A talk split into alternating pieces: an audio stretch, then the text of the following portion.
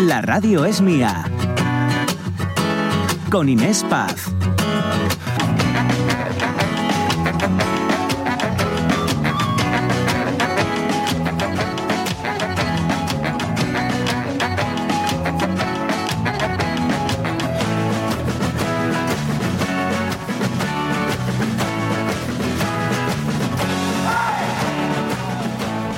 Seguimos 12 y, y cuarto ya, y 15 minutos, lo que viene siendo 12 y cuarto de la mañana. Con nosotros ya se ha incorporado el profesor Méndez Sanz, eh, que tiene clase a la una. Tengo clase a la una, sí, sí, sí. Además estoy, llevo dos semanas dando clase y todavía no he comenzado con la introducción de la materia y tengo 14 semanas para explicarla entera. ¿Y, Entonces, ¿Y qué has estado haciendo, pues profesor, hasta prime- entonces? primero paso lista y voy uno por uno, eh, los alumnos viendo de dónde vienen, a dónde van, lo que han leído, lo que, lo que han visto. Y luego empiezo con una introducción breve que me se va alargando, se va alargando. Y luego es que vamos a hacer una lectura una vez a la semana, eh, que es el, el miércoles, de un libro de Ortega y Gasset, Lecciones Sí. de Metafísica. Entonces estuve introduciendo a Ortega y Gasset. Lo que Ah, pasa es que. No hay y- que perder las formas. me pasa que yo necesito los las clases de dos horas en dos horas porque yo empiezo a entrar en calor a la hora y media de empezar a hablar. ¿no? Y Pero- entonces tengo las clases de una hora, y que son 50 minutos, y se me quedan en nada. Yo cuando acaba la hora, eh, si es que no, ni he empezado lo que tenía previsto empezar a decir hoy. Me gustaría hablar con un alumno del profesor Méndez Sanz. Voy a recordar el teléfono del programa y si alguno de los alumnos del profesor nos está escuchando, por favor, lo pido encarecidamente que se pongan en contacto.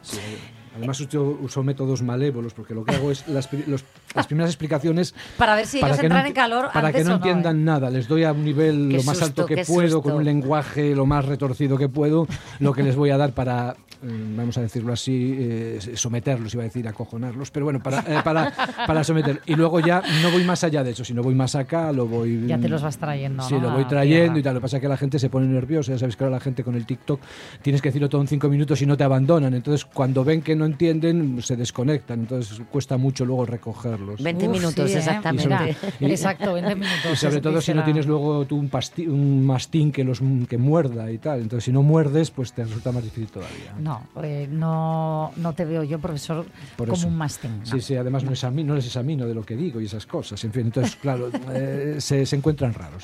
608-920792 para el teléfono de aludidos, oyentes y alumnos del profesor Méndez Sanz, que tiene clase, eh, porque la da él, la imparte en la Sí, sí. Universidad de Oviedo, ¿no? De metafísica, sí. De tengo, metafísica. Tengo ahora metafísica, sí. En la Qué facultad. maravilla. De filosofía. De sí. A los filosofía. de tercero. Doy, este año doy metafísica, este semestre, el cuatrimestre.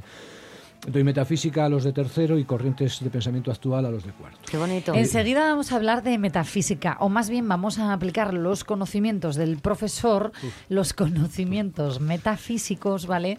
A nuestra noticia del día, que recuerdo que son esas excedencias por cuidado de un hijo o de un familiar que se han disparado. Dicen eh, desde el Instituto Nacional de Estadística se han disparado un 15% en solo un año, ¿vale? Pero la, la la carga generalmente sigue recayendo en las mujeres. Un 84% de las solicitudes recaen o las piden no las mujeres, pero ojo, que esa brecha de género también se ha reducido y la proporción de hombres que se acogen también a estos permisos es la más alta de la última década. Hay que decir todo por su nombre, hay que nombrarlo. Eh, ¿Qué dicen nuestros oyentes en redes, José? Oyentes, redes sociales, vámonos a Facebook y leemos a Silvino Vázquez. Buenos días, gente. Respecto al tema de hoy, me parece muy bien los derechos ganados para los papis y mamis de este país. En mi época solo teníamos un día, pero hoy en día llevo cinco años ejerciendo de yayo cuidador de mi nieta y esto me da la vida. Que paséis un buen jueves y buen programa, se os quiere. María C. Lorenzo. Bueno, si los hombres pariesen, igual el mundo era distinto o las mujeres todavía estábamos peor al perder esa función. Solo hay dos cosas que no se pueden sustituir en la vida de una madre, el parir y el dar de mamar si se opta por esa opción. Para todo lo demás, el bebé estará perfectamente con cualquiera que tenga dos manos para cuidar y querer. No hace falta que sea ella en exclusiva. Pero esa es la teoría. La realidad es que la maternidad, con todo lo que conlleva, sigue recayendo en ellas. Y al llegar del trabajo ellos están muy cansados para compartir tareas. Como si criar un niño y llevar una casa fuera un paseo. Sobre la maternidad que agota, Cinco Lobitos es una peli bonita para ver. Ala, que solo queda un día para el fin de. Los últimos días habéis nombrado tanto esta película, Cinco Lobitos, ayer también alguien nos la recomendó, no recuerdo con quién hablábamos, pero sí que nos recomendó Cinco Lobitos, que yo que todavía no la he visto, eh, la tengo que ver, está claro. Sí, sí, yo tampoco la he visto, pero hay que puntualizar una cosa al oyente, que dar de mamar eh, lo hacen las mujeres, pero también lo podemos hacer los varones. Eh, Los varones tenemos, sabéis que los, mm, creo, los mamíferos tenemos eh, ocho pezones, eh, cuatro de cada lado, mm, tenemos tres como escondidos, o sea, seis, Sí, y tenemos dos igual, visibles. ver. ¿Cómo, cómo? Y eh, sí, y, com- mm, y, eh, creo que ese es el número ese, si no es, es parecido. Y los varones perfectamente podemos mm, generar leche también eh, en el pezón. Para un momento, para, para, para, para. Para, profesor, Sí. me estás diciendo que, y lo pregunto en serio, Sí, sí, esto está demostrado por la ciencia que sí, si yo, o sea, yo no, porque yo soy mujer, es posible, que si mi pareja hubiera puesto a mi hijo en su pezón, Eh, Es una hubiera dado leche. Tú das leche porque mm, tienes oxitocina. Es una, bueno, la- eh, cuidado, cuidado. Yo doy leche chorros. porque mi cuerpo Sí. eh, Genera. Pero- genera leche y eso me produce la lactancia, porque además yo sigo dando pecho, me produce a mí oxitocinas, Claro. ese acto de la succión. Pero tienes ahí una, una relación que es eh, trasvasable al varón, probablemente. Eso habría que mirarlo más de cerca. Pero la idea que tengo y que defendería ahora mismo es esa, que sí, exactamente. sí. Profesor, hacemos la prueba, mm, encontramos Sí. a una pareja que se sí. preste a ello. Sí, sí, sí. sí, sí, sí. Yo- Mo- yo- yo Mónica es que no sabe ya eh, no lo sé No, yo es que me estoy imaginando a Rómulo y a Remo, pero vamos Claro, a ver, pero era una estas- loba. Estas cosas las da uno, Ay, por- las sabe uno por lecturas y por estos libros raros que lee sobre los cuerpos raros. Sí. Porque hay libros sobre cuerpos raros. Mira, pero yo te voy a decir una cosa. Yo creo que se puede hacer todo. Es decir, Sí, sí. eh, si hubiera mm, una mm, cobertura social acorde, las mujeres podríamos seguir dando de Ah, mamar. por supuesto. Eh, con un permiso acorde, es decir, yo esto lo he dicho muchas veces y lo han dicho aquí muchas otras mujeres. No puede ser que, so- que tú vayas al pediatra, a la matrona y te digan las bondades y te insistan en que des la teta, vamos a Sí, llamar las cosas por su nombre, que des la teta en exclusiva hasta los seis meses y que la mantengas con esa alimentación complementaria a poder ser hasta los dos años, que tiene beneficios, pero sobre todo el primer año, y la baja maternal dure cuatro meses. Me van a perdonar, Pero es que las- pero es los un poquito cálculos- complicado. sí. Los me cálculos no salen. Claro, no me salen los cálculos. Entonces, si acompañamos socialmente las medidas a la naturaleza, pues nos va, nos va a todos y a todas bastante mejor, porque yo me, me cogí mi año sabático porque me lo pude permitir, ¿no? Para disfrutar, oye, además a partir de los 40 yo os digo la maternidad, nos volvemos así como más de, ay, tengo que disfrutar este momento, Claro ¿no? que sí, ¿no? Porque ya hemos vivido lo, lo nuestro. Sí, esto, mira, toda Bueno, esta... yo sigo viviéndolo, ¿eh? pero... Todo esto estar en dependencia Mm. psicológica, que además te puede humillar cualquier médico o médica porque tú vas con estas cosas, o cualquier patrón o patrona, eh, tiene una explicación mm, filosófica. La, la metafísica contemporánea, además, eh, la, filosofía contemporánea lo explica muy bien. Y la metafísica y la filosofía contemporánea lo que dice es que el, el tipo de mundo que nosotros tenemos, el tipo de mundo en el que vivimos, está basado en la expropiación sistemática total eh, de un cuerpo que siempre queda enterrado y cuyo valor eh, no se considera valioso. Entonces es un cuerpo sometido estructuralmente, que se dice. Puede ser el cuerpo del esclavo o puede ser el cuerpo de la mujer. Entonces tú lo que haces como, lo que se te determina que haces como mujer teniendo un cuerpo sometido, no computa. Y entonces eh, cualquier cosa que tú protestes o que tú pidas se ve como una extravagancia de la persona que está sometiendo, es que está sosteniendo todo el régimen que permite al otro decirte que tú estás pidiendo una extravagancia. Lo Y que es el sistema patriarcal. Sí, es lo que es el patriarcado y que se da en, en muchos en muchas campas, en muchos en muchos ámbitos. Y lo que hace es lo que se llama ahora descapitalizar simbólicamente a la mujer. O sea, tú con lo que tú haces no tiene valor, por decirlo así. Entonces no entra en igualdad de condiciones en el debate de lo que tiene que ser lo que se hace en la actualidad. Y esto es una cosa que no se hace inconscientemente. O sea, esto tú puedes decir, bueno, esto fue siempre así, la gente no se dio cuenta, sino que eh, fueron decisiones conscientes. Por ejemplo, hay un filósofo totalmente. en el siglo XIX que es muy importante, que se llama Hegel, que es así el gran filósofo alemán, Hegel.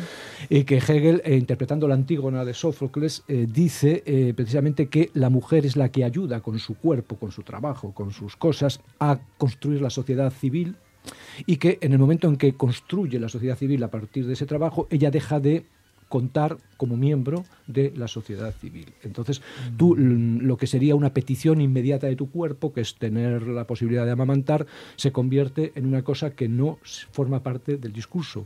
Sin embargo, se te no, no, no, no voy a decir que se te exige, ¿no? Pero Sí. bueno, se te invita encarecidamente a ello, lo cual me parece muy bien. Claro, no porque que se recupere es, esto. es pero- una forma de, de exacerbar esta, esta tiranía, porque Ujú. por- por- es, contribuye a desgarrarte más. O sea, tú en el fondo lo que estás es desgarrada porque tú intentas llegar a todo Exacto, y no- eh, no te- a eh, lo que te hacen es te ponen, eh, te abren, por decirlo así, la horquilla, te obligan a profundizar en lo que es tu sumisión, tu expropiación y a la vez eh, te lo eh, plantean como una exigencia altísima, por decirlo así, con lo cual tú te falta el terreno medio, que sería el de el ser considerada y el pedir la excedencia como normal y entonces integrar tu dar de mamar con el tú pedir tu tiempo para, para ti. Y esto no es posible, ahora sí va siendo posible, es la cuestión que se plantea. Claro, hablemos de esto, porfa. El tiempo para ti.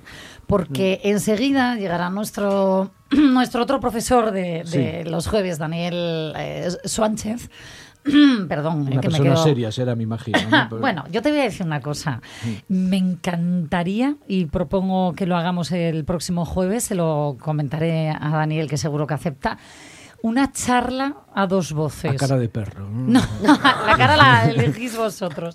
Pero mm, una charla, porque ¿cómo definir a Daniel? Daniel es un profesor, emprendedor, dinamizador, eh, mm, que se dedica ahora mismo a tantas cosas y, bueno, a consultoría también de... O sea, es un hombre de este tiempo. Un hombre es que un hombre muy Totalmente. actual. que genera, que genera Bueno, y que genera, fíjate, que genera mucho conocimiento, Mm. ¿no? Y, y- y genera como mucha introspección de oportunidad de crecimiento, ¿vale? Lo, lo podríamos definir así.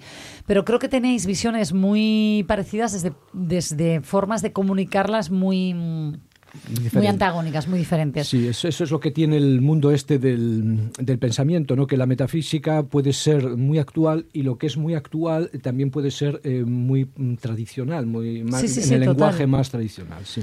Mira, eh, vamos a hacer una cosa. Eh, de- decía, luego se lo proponemos a Daniel y otro día nos, junt- nos juntamos todos, si, si os apetece. Mm.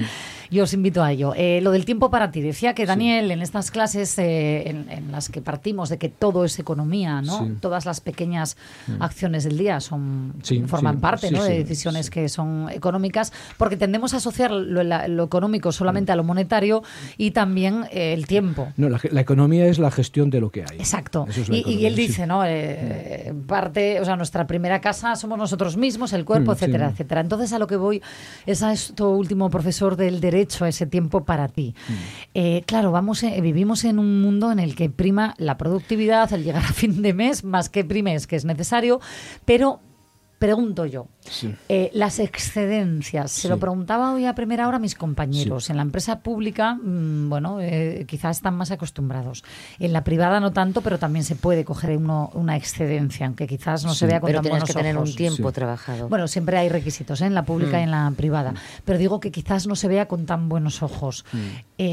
Aquí en España, ¿eh? Sí, fíjate, mm, para hablar del tema de la excedencia, ya poniéndonos así profesorales, eh, nos teníamos que remontar a uno de los fundamentos de nuestra cultura, que es el judaísmo, el pensamiento judío, que es un pensamiento que nos ha determinado junto con el pensamiento griego y que eh, ha sido olvidado como fundamento de la cultura a partir del siglo XIX, a partir de lo que podemos llamar el neoliberalismo. Fíjate, el pensamiento judío original que está en la Biblia, que es un libro que en España cuesta leer por todo el nacionalcapitalismo, pero que habría que leer a fondo, la Biblia, eh, fundamentalmente el libro del Deuteronomio, que es uno de los primeros que, aparece ahí, eh, nos dice que eh, el mundo no existe eternamente, sino que fue creado por Dios en un pacto con los humanos, en este caso con los israelitas. Y que, por lo tanto, es el Dios el que da el mundo a las personas. Y, por lo tanto, el mundo no pertenece al po- a los grupos de hombres, al grupo de poder. Y la condición que le pone el Dios para darle el mundo a los hombres es que tienen que respetar una serie de normas. Y una de las normas estructurales es que una vez a la semana hay que parar. Tiene que descansar. El tú, domingo. El domingo, tiene, exacto, tiene, tiene que descansar tú, el perro, el burro que trabaja, el esclavo si lo tienes. Y además más, co- eh, como la propiedad del mundo no es tuya, cada siete años, decía más o menos, se tienen que eh, prescriben todos los contratos de propiedad. y hay que repartir de nuevo la tierra, porque la tierra no es tuya y no es de ella. Y además, eh, eh, tú tienes que hacer medidas de este tipo, de tipo social. Entonces, estructuralmente en nuestra cultura tenemos este fundamento que luego se pervirtió, por ejemplo, en el franquismo, que vivíamos en Estado nacional católico. El domingo no podías trabajar, entonces mi padre, recuerdo, allí por los años 40-50, que cuando te- hacían cosas con el ganado el domingo, si les pillaban les ponían multas. Correcto. Pero fíjate, la, pero la idea era que tú tenías un día obligatorio y luego tenías incluso eh, un año sabático, que si todo esto de lo sabático, que es la excedencia, viene de aquí. Cada siete años estas renovaciones. Esto se mantuvo en todo el pensamiento católico, incluso, por ejemplo, cuando los españoles fuimos a América y estuvimos a punto de esclavizar a los indios, los sacerdotes eh, obligaban a los hacenderos a respetar el día de descanso de los indios y luego de los negros, Y luego eh, fuera fuera. Tenían que ir a misa. Tenían que ir a misa, pero era, bueno, era, era todo así. Sí, pero por hablar de Y, y entonces tiempo. el- era, una, era un tiempo heterogéneo. Entonces tú tenías el tiempo del trabajo, como dice el- el- el- el- un libro de la Biblia, el, bueno, no me acuerdo cómo se llama. Dice, hay un tiempo para eh, el Eclesiastés, hay un tiempo para amar, un tiempo para morir, un tiempo para trabajar, un tiempo para descansar. Y entonces esto se olvida en el momento en el que vivimos nosotros, que cae esta, esta modalidad de pensamiento, el tiempo se vuelve homogéneo. Entonces ya no hay descanso, ya no hay horarios, ya no hay nada, que esto aparentemente dice esto es la libertad, porque el otro era una esclavitud, pero entonces lo que pasa es que tú ya mm, para excederte, para salirte de este tiempo, tienes que hacer una operación que no es interna al espacio-tiempo en el que habitas. Entonces tienes que pedir permiso, es como un lujo, se acaba convirtiendo en, un, en un derecho que en determinados sitios no te atreves a, a pedir. Es el paso de las sociedades cristianas, por decirlo así, a las sociedades poscristianas, que tiene sus ventajas y tiene también sus inconvenientes. Tengo dos dudas. Sí. Profesor, está genial, ¿no? Esto de mm, hay un tiempo para el descanso, seas esclavo incluso, ¿no? Sí, sí, sí, sí. Hay un tiempo para el, el descanso, pero claro, hay un tiempo marcado. Yo decido cuando tú descansas, Bueno, ¿no? Esto, eh, de alguna manera, eh, sería lo que había que reformular ahora. Pero eh, la idea es que estructuralmente el tiempo es heterogéneo. Entonces, no puedes aplicar una única medida para todo el tiempo. Entonces, tú una vez que admites que hay tiempo heterogéneo, tiempo para el descanso y tiempo para el trabajo, luego tú puedes negociar tu des o sea, puedes colocar tú donde quieres tu descanso. Pero la idea mm, que hay ahora mm, no es esa, sino que realmente el descanso es casi como una, hasta ahora, un abandono de ese tiempo homogéneo, es casi como una traición. Es, eh, igual, si tú fueras mujer, mm, por ejemplo, eh, dices, pues en estos sistemas luego había un patriarcado y la mujer tal, pero siendo mujer ahora, tú podrías tener un tiempo interno, un derecho que tú, nadie te discutiría de eh, elegir tus días de descanso, por ejemplo, la maternidad, tus días de, eh, o tus horas de dar la lactancia, etcétera, desde este mismo esquema. El problema es que tú en, este- en nuestro tiempo, aunque ahí hay reformas en sentido contrario, es como si fallaras a un deber absoluto que te mantiene en un tiempo homogéneo y te sintieras culpable Claro. cuando eh, no sé, tendrías que sentirte culpable, sino gozosa. Que bien, ahora me tocan mis días, que bien. Y todo el mundo dice, venga, que te tocan tus días, que ya estás tardando. Ah, yo no me he sentido, fíjate, nada culpable ¿eh? con mi baja de maternidad. pero la, mayor- la, mayoría, la mayoría de las mujeres sí. Has tenido suerte, Sí. ¿eh? Has tenido suerte porque, eh, además, por ejemplo, hay otra cosa que es la compensación. Tú mm, Bueno, tienes luego- una, baja, una baja de maternidad y luego te puedes reincorporar a lo mejor a tu trabajo en el mismo nivel en que lo dejaste. Pero tú sabes que las carreras mm, laborales de las mujeres se resienten absolutamente Totalmente, por, la- por- por estos hechos porque te desconectan del mundo. Y además te Bueno, que a la hora de acceder incluso a Sí. determinados eh, puestos... eh, y te colocan en lugar subsidiado, porque ya se te des cuenta de que tú como vas a parir y tal, no conviene ponerte demasiado alto porque luego en un momento dado, que además no vas a pedir permiso para quedarte embarazada, vas a trastocar estos planes homogéneos. Aquí la diferencia es en vivir en un tiempo homogéneo Mm. Y- o en un tiempo heterogéneo. Y en un tiempo heterogéneo donde la heterogeneidad de alguna manera la manejas tú. Claro. Profesor, antes de despedirnos, ¿alguna vez te has, te has pedido una excedencia? Mira, eh, eh, pedí eh, el año pasado eh, por primera vez para probar lo que era, porque me enteré que tenía derechos por el- moscosos, canosos y no sé qué. En Canosos, eh, sí, le, llaman así. Sí, en sí. una, eh, eh, eh, lo pedí en una época en la que no tenía clase, ni tutorías, ni exámenes. Ahí, por ejemplo, en junio, o que no Sí. tenía nada, Sí. me pedí dos días de asuntos propios para ver qué se sentía. Ay, pero espera, espera. Dos Ya días. no hablamos Sí. de una excedencia, ¿eh? Ojo, dos días de asuntos Sí, propios. para, ver- para ver lo que se sentía. ¿Qué se tal. siente? Yo tampoco los he Mm, pedido Pues nunca. te sientes muy bien. Sí. Porque fíjate, siempre, aunque no tengas nada que hacer eh, técnicamente, siempre estás como obligado por algo. Y entonces esto aquí te da el otro, que es siempre la autoridad, claro, que en este caso es la máquina que te lo da, pero te- te- tú pones tu responsabilidad en la autoridad, te dice, váyase usted tranquilo, que no debe nada a nadie. Entonces tú te refugias, como somos educados en este patriarcado también nosotros, pues te sientes maravillosamente bien. Y me fui dos días a Madrid eh, por mi... Y, disfrutaste, Disfruté, ¿no? pero como hacía mucho tiempo. Oye. Porque no he faltado, fíjate, yo desde que llevo trabajando, eh, que no es desde hace mucho tampoco, pero no he, fal- no, no he tenido ni una baja ni por enfermedad ni nada, me doy ascos. Qué suerte. Me doy asco, dice. Ay, ay, el, lo día, que hay el- que oír. el día que caiga no me levanto. Eso No, no, no, diga Yo eso, baja, no baja digas gorda eso. fue hace muy poquito porque me rompí un brazo trabajando. Entonces, yo bajas así largas y, y excedencias no. Pero No, no- pero, Cambios de pero la baja sí. yo para mí no tiene nada que ver. Las excedencias y Sí. no, no, mezclemos. excedencia no, no he pedido, no he pedido, pero mm, soy totalmente partidario de las excedencias y también de los años sabáticos, o sea, esto que, que es un invento judío. que- Y, y qué bien sienta a veces. eh, Hombre. Cuesta mucho porque nos han educado para ser productivos, Sí, para sí, estar sí. ahí siempre, siempre, siempre, siempre, siempre. Pero cuando uno dice, me permito parar, qué necesario es Y- qué importante saber hacerlo. Sí. No todo el mundo dice, claro, dilo, Es que- dilo, dilo tú, Dilo. Mónica, que a ver, que el dinero es importante. Si tienes posibilidad Claro. para poder hacerlo, es Sí. una maravilla. Pero yo, si yo no digo, puedes. yo he tenido la suerte Claro. de poder decir paro y disfruto de mi maternidad a mis 42 No, años que tenía. Además eso, disfrutas eh, ya conscientemente. Claro, o sea, los- claro. no es que disfrutes, es que lo saboreas. Exacto. que- oye, que llevo trabajando desde los 20 en medios, me lo... Y que, que tú, y que tú has pagado ya todo lo que tienes 20 veces, y porque además te pasará como le pasó a mis padres, que toda la vida desde niños, estas generaciones trabajando como animales, eh, y al final no te llega ni- ni para pagarte la cuidadora final que tienes que pagarte tú. Te has gastado todo el dinero que habías ahorrado en cuidadores, eh, etcétera, y no te llega. Y toda una vida trabajando como un esclavo, y para acabar dejas, nos dejará a mi hermana a mí un piso de estos de los años 50. No diga dónde, profesor, no digas dónde. Eh, sí, sí, en Ponferrada, ya sabes. que Ah, sí. bueno, pensaba que era aquí cerquina. No, Bueno, no. una cosa, esto que has dicho me parece maravilloso, lo de los asuntos propios para irte esos dos días pues a Madrid, a donde hayas querido, qué importante, Mm. porque, mira, yo, yo es verdad, no, no sé ni, fíjate hasta qué punto estoy, ¿eh? no sé ni si, ni si me corresponden, entiendo que por convenio sí, Sí, sí, tienes, lo miraré tienes. seguro, Sí, sí, sí, sí. Mm, ni cuántos ni nada. Pero fíjate que lo asociaría mucho al cuidado de, ¿me entiendes? También, sí. Y sin embargo, qué importante decir, oye, si me corresponden y los necesito para parar, Sí, para sí. sentirme... Sí, para irte unos días con el coche por ahí por Bavia, por ejemplo, o por la Ciana. Exacto. por Qué bonita sitios, Bavia. Muy Mm. bonita, sí. En fin, gracias profesor por estas lecciones metafísicas. Son las 12 y 37 y tienes clase a la una. A la una, pero bueno, empiezo a la una Mm. y cinco pasadas. ¿eh? O sea, te, enga- te engañé un poco para tener este margen libre, esta excedencia, este tiempo, ves que es muy importante. Este entre, que también se da, no es una excedencia grande, sino son estas excedencias de media hora que tienes para ti, te tomas un cafetín en un bar y tal, que ayuda a respirar. ¿no? Y que no falten.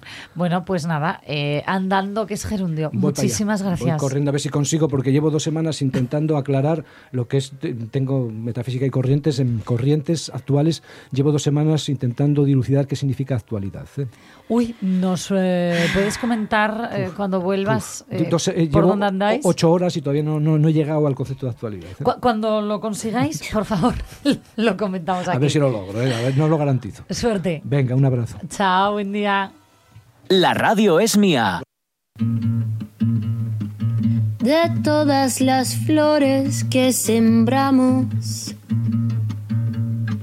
Solo quedan unas encendidas. Cada mañana se preguntan cuándo llegarás para cantarles de todas las lunas que miramos. Solo quedan algunas memorias. Cuando nos reímos, cuando nos tuvimos. En las calles de Madrid borrachos fuimos sin un rumbo fijo. Cuando nos bailamos, cuando nos perdimos en esa canción que nuestro antiguo mundo juntos comprendimos. En ese jardín de rosas bugambilias donde compartimos.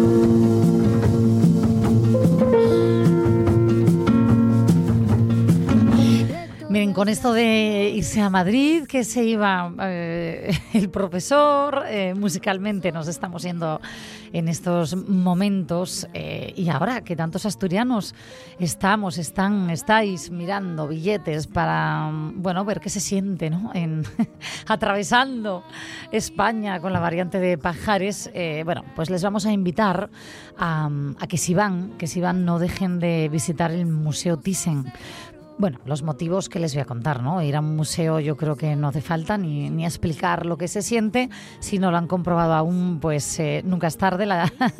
les recomiendo que lo hagan. Pero mm, el Museo Thyssen, aparte de ser una maravilla, ¿no? En la colección permanente, acoge eh, obras más eh, temporales, ¿no? Propuestas más temporales que siempre, siempre, siempre merecen la pena. Y en este caso alberga desde el pasado viernes una mm, exposición de una artista asturiana que a mí me ha dejado fascinada y todavía no he ido a verla. Iré.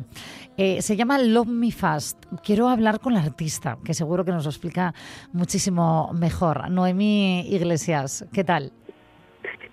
Hola, buenos días. Buenos días, Noemí. Eres de Langreo, ¿no? Sí, sí, sí. de la Felguera. ¿De la Felguera? Sí.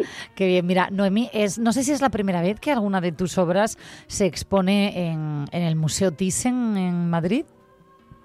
El año 2021 creo que fue, o 2022, ahora no me acuerdo. Eh, o sea, este año anterior, no, el ante, eso, el 2022. En el 2022 hice, eh, participé en un programa de performance, un ciclo que, que comisaría también una, una asturiana, Semiramis González, que se llama eh, Visión y Presencia, y, y son performance eh, hechas por mujeres desde una perspectiva de género. Entonces, cada mes hace una mujer una performance y a mí me tocó en septiembre del, del año anterior. Así que bueno, ya había hecho algo, pero bueno, eh, una performance al final es algo como un poco más puntual, ¿no? Del día o del momento y, y lo que lo que era una exposición eh, tanto individual como colectiva no había hecho nunca, ¿no?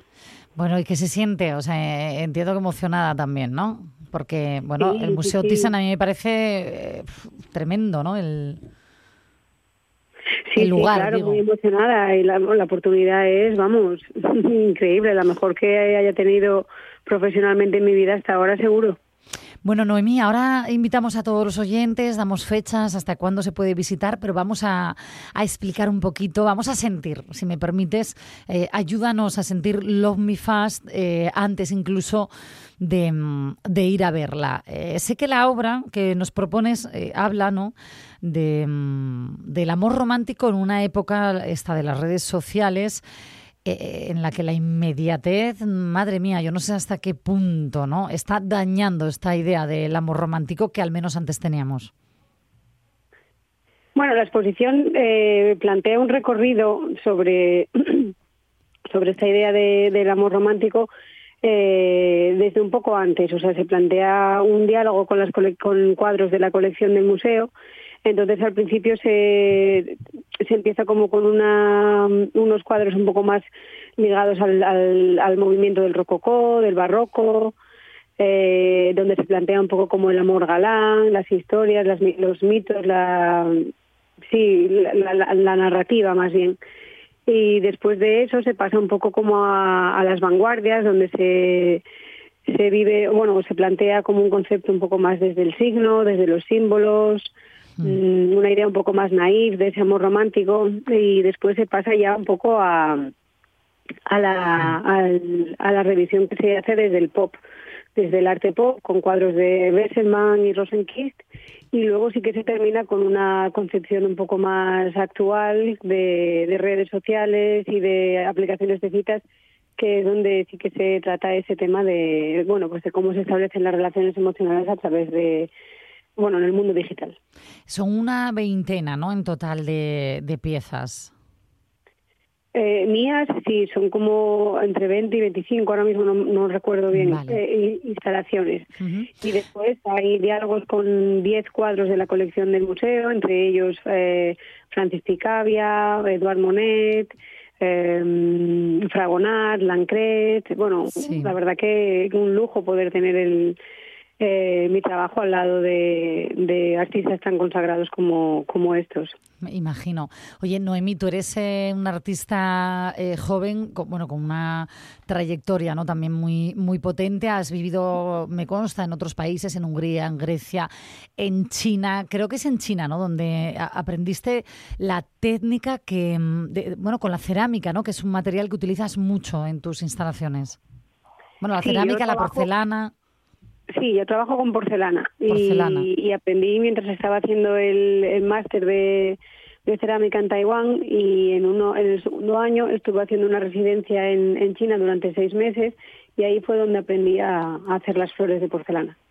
Haces flores de porcelana. Sí, sí, flores. Qué chulo. Eh, no las he visto todavía, eh, pero me estoy eh, tratando de, imagin- de, de imaginar. Eh, al final, las, las eh, no sé si, esa dualidad o no es buscada, ¿eh? el, uso de, de porcelana, algo tan bueno, pues eh, duro, supuestamente, con una flor frágil, esa dualidad es buscada, eh, no sé qué es lo que te inspira. Bueno, al final el trabajar con, con porcelana eh, tienes que tener, sí, sí que hay como esa dualidad, ¿no? Entre lo frágil que es y luego lo, lo dura que, que es después de, de la cocción. Pero en, en el sentido de cómo yo trabajo co- con ese material, o sea, cómo le doy un como un significado, un sentido, sí que es una cosa como un poco más casual, porque Mm. esta parte como de tratar la- el, el amor romántico, las relaciones, ya lo hacía anteriormente, o sea, quiero decir, antes de empezar a trabajar con porcelana. Entonces, bueno, Sí.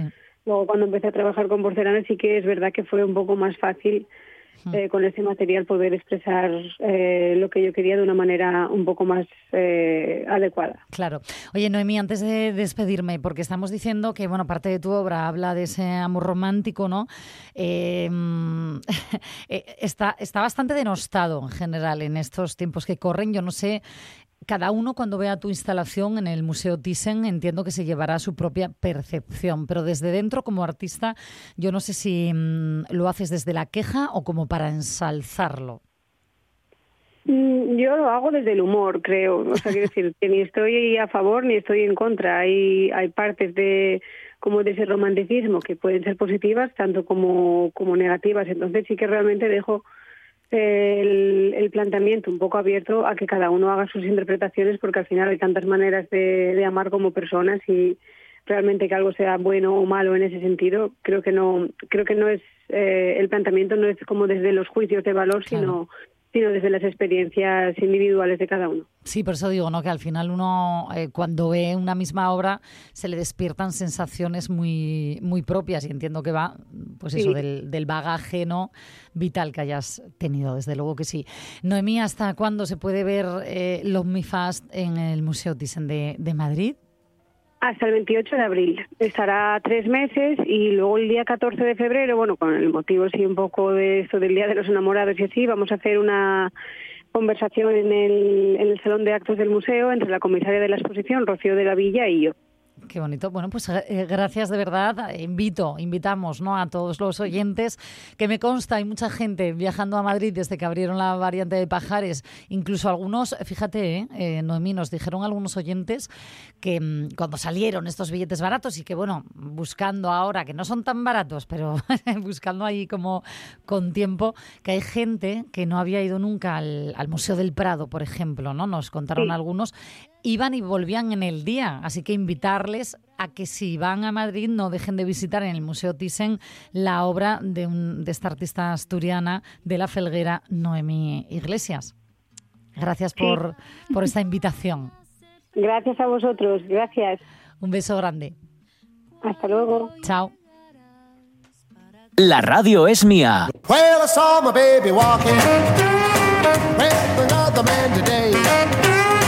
Well, I saw my baby walking with another man today.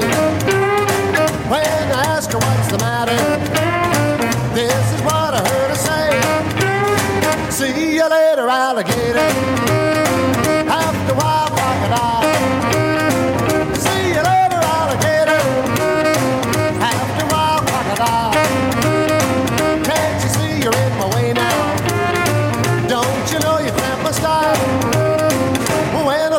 What she told me nearly made me lose my head.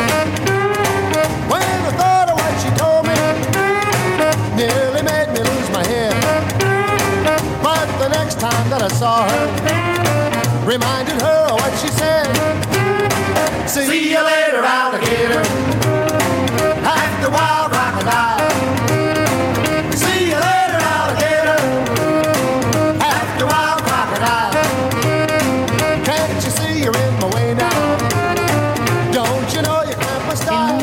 Venir Marta Tejido con su clasioteca, mientras esta selección musical corre a cargo eh, de José Rodríguez, que me, menuda, menudo viaje al, pasado tan, tan brutal. Porque a mí es Fantástico, que además. Esto forma parte de, de la historia de mi infancia. Total y absoluta, los, los, los viajes en coche. Estamos escuchando uno de los temas pioneros del rock and roll, que se llama See You Alligator, más conocido como Hasta luego Cocodrilo, ¿no? Hasta luego, cocodrilo. Este disco sí. salió en 1956, un 1 de febrero, como hoy. Ah, Mira tú. Y es del grupo Bill Haley and His Comets.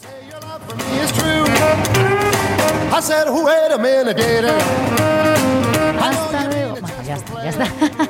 Eh, nos quedan 10 minutitos para la una de la tarde. Oye, eh, vamos a picar a la puerta enseguida, enseguida. Vamos a deleitarnos todavía un poquito con esta canción. Enseguida picamos a la puerta de nuestro otro profe, Daniel Suánchez.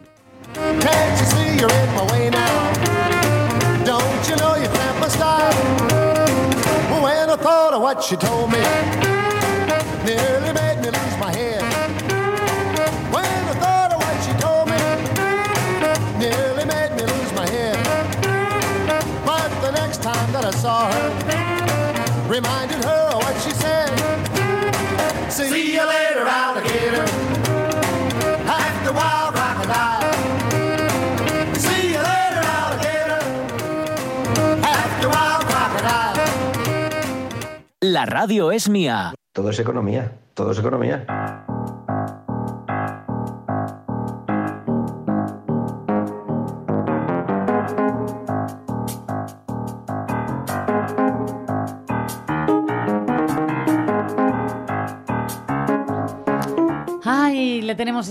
Aquí con nosotros pocos minutitos hoy, pero vamos a, a lograr algo positivo de todo esto. Dani Suánchez, Daniel Suánchez, ¿qué tal?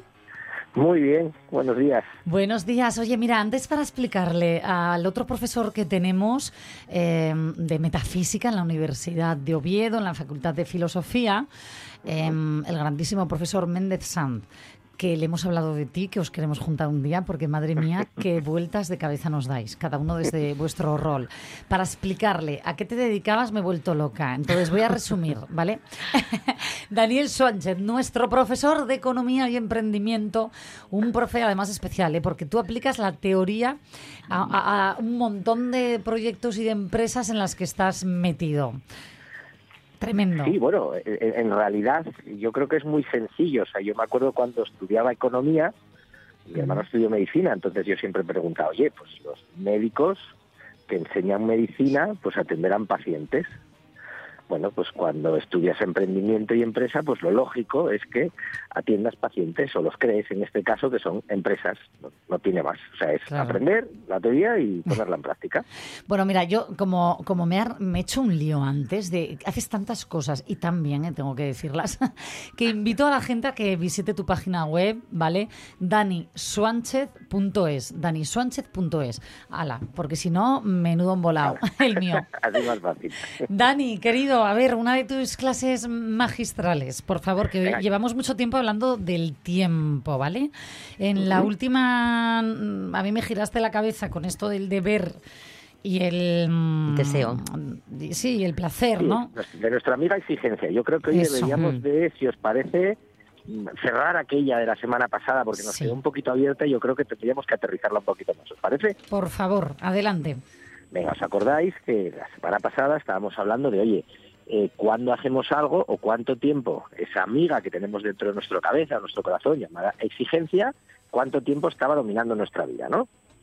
Sí. Entonces decíamos, oye, pues es que a lo mejor hay gente que dice, oye, pues desde que me levanto, toda la vida, porque claro, es que me levanto con el trabajo, después la familia, después las oraciones, después hacer la compra, después lo otro, voy con el tengo que todo el rato. Bueno, luego un poco lo que queríamos plantear ahí era que a lo mejor la misma cosa podía ser a la vez o un tengo que o un deseo.